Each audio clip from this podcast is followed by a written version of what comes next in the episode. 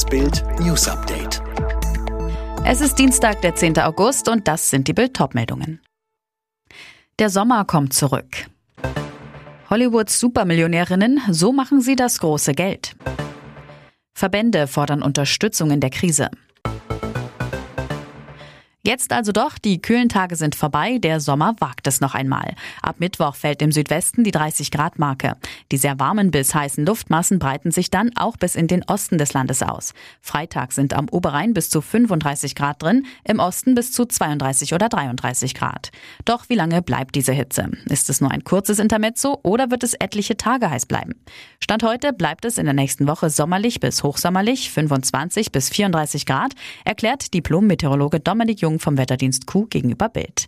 Und Diplom-Meteorologe Jürgen Schmidt von Wetterkonto sagt zu Bild, hoch Elfi kommt, heute und morgen wird es aber durch Tief Jolas noch leicht wechselhaft, Schauer vor allem im Norden und Nordwesten und morgen auch in der Mitte und am Alpenrand.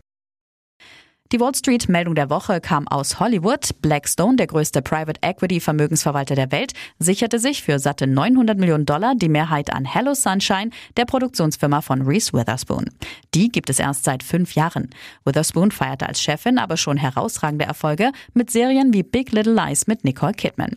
Die Blondine, die 1999 mit dem Drama Eiskalte Engel bekannt wurde und 2006 für Walk the Line den Oscar als beste Hauptdarstellerin bekam, ist das neueste Beispiel einer Riege von erfolgreichen Unternehmerinnen made in Hollywood. Was alle eint, statt am Set nur den Willen vom Regisseur umzusetzen, sind sie längst finanziell in Eigenregie unterwegs. Bild zeigt, wie die neuen Macherinnen aus der Filmmetropole jetzt ihre Millionen machen und ihre schon vorher staatlichen Einnahmen in den Schatten stellen. Lesen Sie mehr dazu auf Bild.de. Ob Einzelhandel, Gastronomie oder Tourismusbranche, Deutschlands Verbände fordern vor dem heutigen Corona-Gipfel von Bund und Ländern mehr Maßnahmen, um einen erneuten Lockdown zu verhindern. Zudem sollte die Politik von der Inzidenz als Grundlage für Maßnahmen abrücken und das Überbrückungs- und Kurzarbeitergeld verlängern. Bahnreisende müssen sich in der nächsten Zeit wohl auf Streiks einstellen. Die Gewerkschaft Deutscher Lokomotivführer GDL gibt heute das Ergebnis einer Urabstimmung über Arbeitsniederlegungen bekannt. Die GDL hatte die Tarifverhandlungen mit der Bahn als gescheitert erklärt. Die neue Regierungskoalition für Sachsen-Anhalt steht. Nach langen Verhandlungen haben sich die Spitzen von CDU, SPD und FDP auf einen gemeinsamen Koalitionsvertrag geeinigt. Über den Entwurf müssen die jeweiligen Parteigremien jetzt noch abstimmen. Und Borussia Mönchengladbach hat die zweite Runde im DFB-Pokal erreicht. Der Bundesligist gewann bei Drittligist 1. FC Kaiserslautern mit 1 zu 0.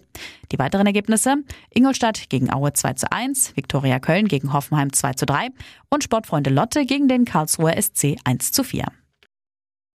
Alle weiteren News und die neuesten Entwicklungen zu den Top-Themen gibt es jetzt und rund um die Uhr online auf Bild.de.